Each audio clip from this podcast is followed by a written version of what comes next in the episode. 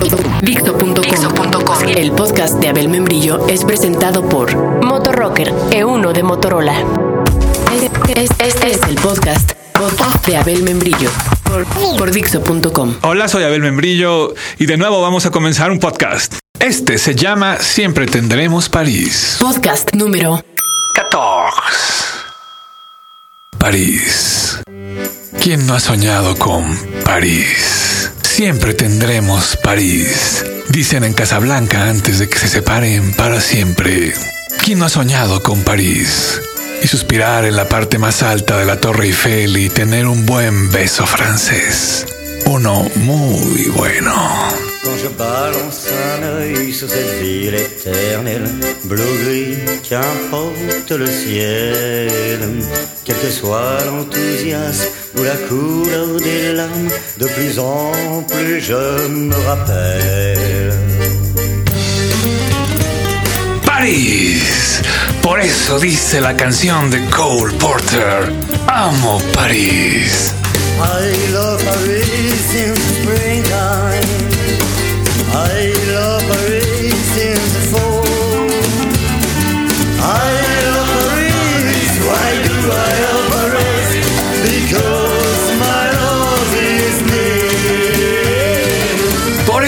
César Vallejo decía, me moriré en París con aguacero, un día del cual tengo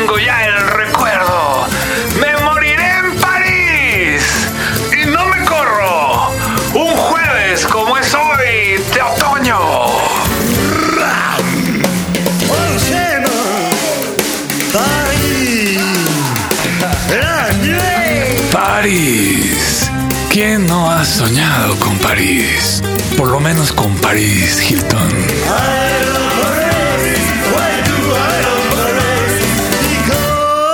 My love is near. París, el 2005, el nuevo siglo, será recordado como el año en que volvimos a decir, arde París. El asunto comenzó el 27 de octubre. Amanecieron incendiados 23 autos. El 28, 30. El 29, 9. El 30, 20. Y hubo los primeros 11 detenidos. Y así el 31, 21 y 12 detenidos. El 1 de noviembre se encendieron 228 autos y hubo 34 detenidos. El 2 de noviembre en Halloween 315 autos y no hubo ni un solo detenido. 3 de noviembre 500 autos. 4 680 autos. 5 1300 autos. 6 1408 autos ardiendo. Está cabroncísimo porque tú te pones tu pijama o como duermas y de pronto suena una explosión afuera de tu casa. De tu casa. Y otra. Y otra. Y sales y miras tu calle con cuatro o cinco coches incendiados. Como hogueras. Y más, y más en las otras esquinas. Y te asomas. Y más, y más. Y con mala suerte ves hasta tu propio auto en llamas. 1408 autos fue la cifra más alta registrada el 6 de noviembre. Hasta el momento se cuentan 8.810 vehículos que arden por la noche. Imagínate ahí, ¿qué piensas en medio de ese espectáculo? ¿Qué idea viene a tu mente? Supongo que uno de los pensamientos que no te llegan es, "Mm, la neta de ver este incendio, como que me están dando ganas de escuchar a Rod Stewart.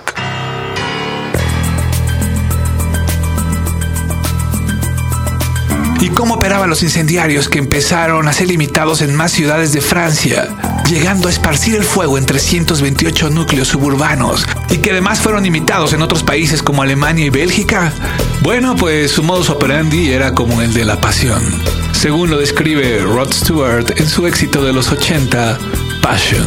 Somebody somewhere Alguien desde algún lugar, en el calor de la noche, looking pretty dangerous, luciendo muy peligroso, running out of patience. con la paciencia agotada. Tonight in the city, Esta noche en la ciudad you won't find any pity. no hallarás piedad, Hearts are being twisted, con los corazones torcidos. Esta parte nunca la he entendido. Y en verdad ardieron autos y edificios por todo París, en los barrios nice y en los barrios no tan nice. Se puede decir que en los cafés y en las calles. Todo ardió como arde la pasión, según el éxito de Rod Stewart. Así marcharon este grupo de jóvenes sobre París, como otros lo habían hecho en mayo del 68. Pero los de ahora no son revolucionarios ni rebeldes. La palabra que los define es, como diría Octavio Paz, una palabra que se usa poco en castellano. Una que significa motín o agitación sin propósito definido. Una palabra que vive en el subsuelo del idioma. Una palabra no filosófica ni romántica como revolución o rebelión. La palabra es revuelta. Es una palabra plebeya una palabra punk. La violencia de la revuelta, dice Octavio Paz, cuya revista se llamaba Vuelta, es la del oleaje del mar contra el acantilado. Lo cubre todo de espuma y se retira. No tiene otro fin. Es punk.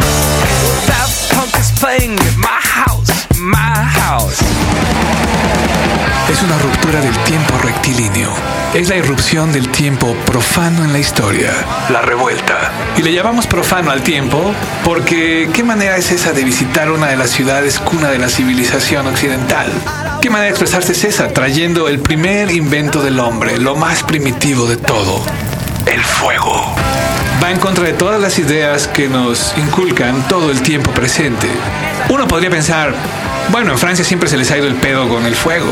Ya ven lo de Juana de Arco. Y luego la Bastilla, un episodio clave en su historia y el inicio de una era occidental. Es la toma e incendio de la Bastilla.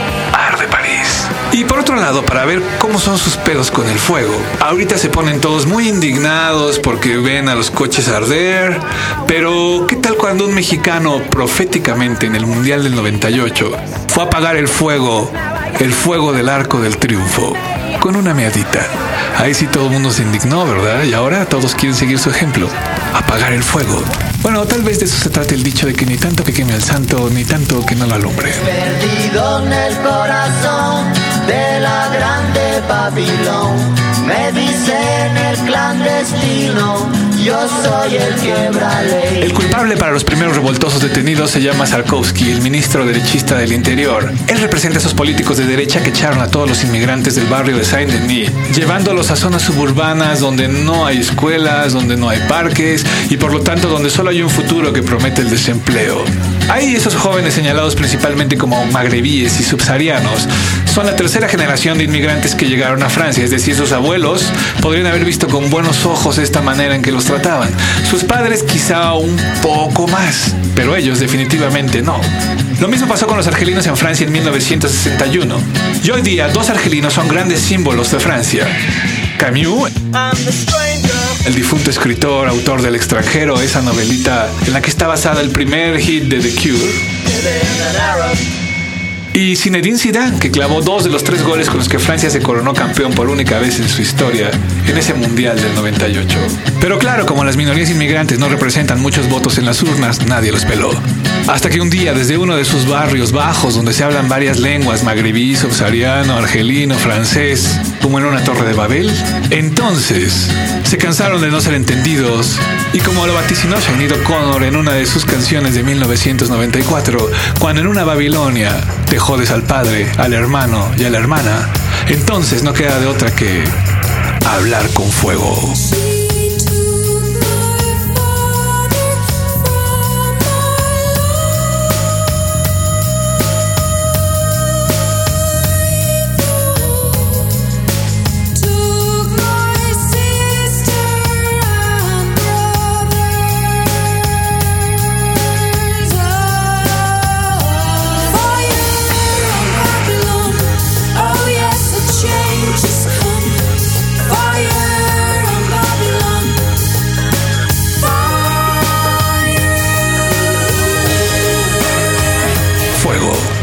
De París. Y la manera en que se arregló la situación fue poniendo un toque de queda de tres meses. Toque de queda, suspensión de las garantías individuales. Entre los conservadores aumentó la popularidad de Sarkozy. Y bueno, desde la mitad de noviembre se supone que oficialmente acabó la revuelta.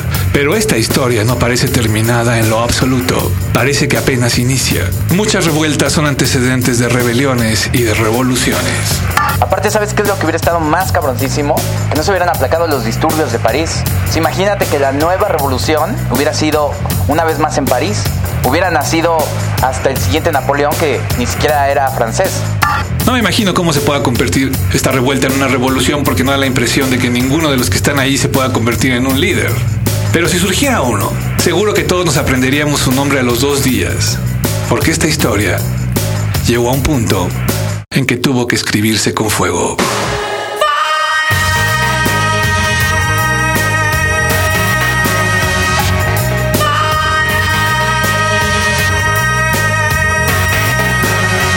Cabrón le canta la Shiny en esta parte. ¿eh?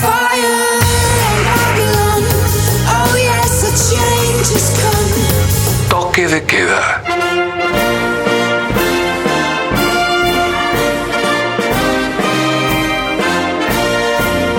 Incluso los vecinos tuvieron que llegar a formar patrullas para vigilar sus bienes por la noche. Ese fue el escenario en la ciudad luz en el siglo XXI. Alguien se preguntó, ¿y dónde estarán sus sabios, sus poetas, sus filósofos? Y se respondió, quizás mirando la televisión y brindando con absenta por cómo arde París. Es que ya se sabe que Arturo Rimbaud es el primer poeta maldito y su bebida favorita era el absenta.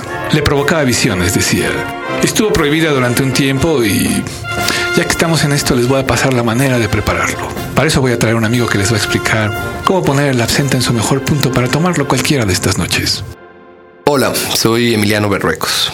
Bebo absenta desde 1995, me parece. Creo que la mejor manera de lograr un buen vaso de absenta es siguiendo las siguientes instrucciones. En un vaso jaibolero, ponga usted dos dedos, esta medida tradicional que usa la gente, los bartenders, dos dedos de absenta. Recuerde que es un licor con alto grado de alcohol, por lo consecuente, si usted se pasa de estos dos dedos, podría acabar borracho antes. Ya que tiene la absenta en dicho vaso, agarre un cubito de azúcar y en una cucharita de té remoje este cubito con el licor. Vuelva a subir la cucharita para que este cubito de azúcar se remoje del licor verde de la absenta y préndale fuego. Luego, lentamente, baje este cubito medio encendido y métalo en el vaso para lograr que el absenta empiece a calentarse como si fuera crepe suzette, nomás cuidando de que no se le vaya a quebrar el vaso. Ya que el azúcar haya derretidose, bueno, no derretidose, pero se hace como negrita y medio burbujea, dele una vuelta, déjela caer en la absenta, revuelva bien y ponga agua mineral. Salud. Declaraciones de algunos jóvenes detenidos. Magritte Masson, 18 años. Yo seguía la bola por curiosidad. Me ganó la emoción. Rehaban Mohamed, 20 años. Me metí porque desde los 14 no puedo entrar a un curso escolar. Quería desquitarme. Javier Marestes, 18. Me metí por tres razones. Libertad, igualdad, fraternidad. Marcel Colasí, 18. Vine a visitar a un amigo y se me hizo normal arrojar piedras a la policía. Anónimo, 19. Me metí porque no tenía nada más que hacer. Porque estoy esperando desde hace tres meses que me llamen para trabajar como reparador de ascensores. Abdel Bilal, 20. Es una desgracia, pero no tenemos elección. Tenemos ganas de romperlo todo. Anónimo. Cuando vi mi auto incendiado, me entristecí, pero los comprendí. Un hombre perdió la vida apaleado por un grupo de revoltosos. Quizás se piense que fue un saldo bajo para lo que duró la revuelta, pero desde luego que sabemos bien que es un saldo alto. Ahora no debía extrañarnos que los familiares de ese hombre vayan a los barrios bajos de los magrebíes a quemar a todos los demás porque entonces habían matado a uno de sus parientes.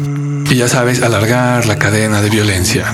Y aunque ya es muy tarde, no puedo evitar recordar para ambos bandos el gobierno francés, donde ya Chirac, Villepin y Sarkozy prometieron oportunidades y bla, bla, bla, escuelas y bla, bla, bla, si se restablece el orden. Así también como para los magrebíes y subsaharianos y argelinos, es dar ese consejo que les hubiera dado a mi mamá, el de que no se debe jugar con fuego. Al final no parece sino más que una pelea por la dignidad humana, por el derecho al trabajo, a la salud, a la educación, a la igualdad. Una pelea librada en ráfagas de grupos pequeños, incendiando coches. 8.810 en cifras oficiales, concluyendo en un toque de queda, como cuando hay guerra. Es una guerra. El símbolo de la pelea, el fuego, un símbolo primitivo. Protagonistas con diferentes orígenes raciales y religiosos. En fin, el panorama es complicado y no parece que nadie tenga el menor interés en mostrar la otra mejilla. ¿Cómo Francia saldrá adelante de esta para perpetuar su era? Está por verse. Pensaba Arturo Rambaud, el de la absenta, algo que quizás no sea tan descabellado citar para concluir este podcast. Arturo decía, el amor hay que reinventarlo. Eso ya se sabe. Soy Abel Membrillo, produjo Fer y antes de despedirme quisiera dejarles con una canción que ya más bien se trate de otra cosa, pero que quizás nos ayude un poco a reflexionar sobre todo esto en Dixo.com. Recuerden, lo que mata no es la bala, es el agujero.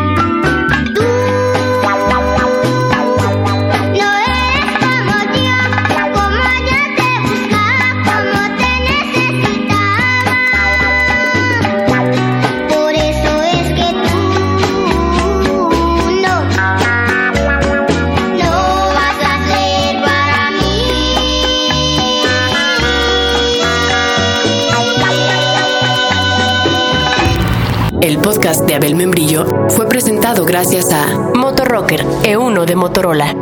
Acabas de escuchar el podcast de Abel Membrillo por Fixo.com.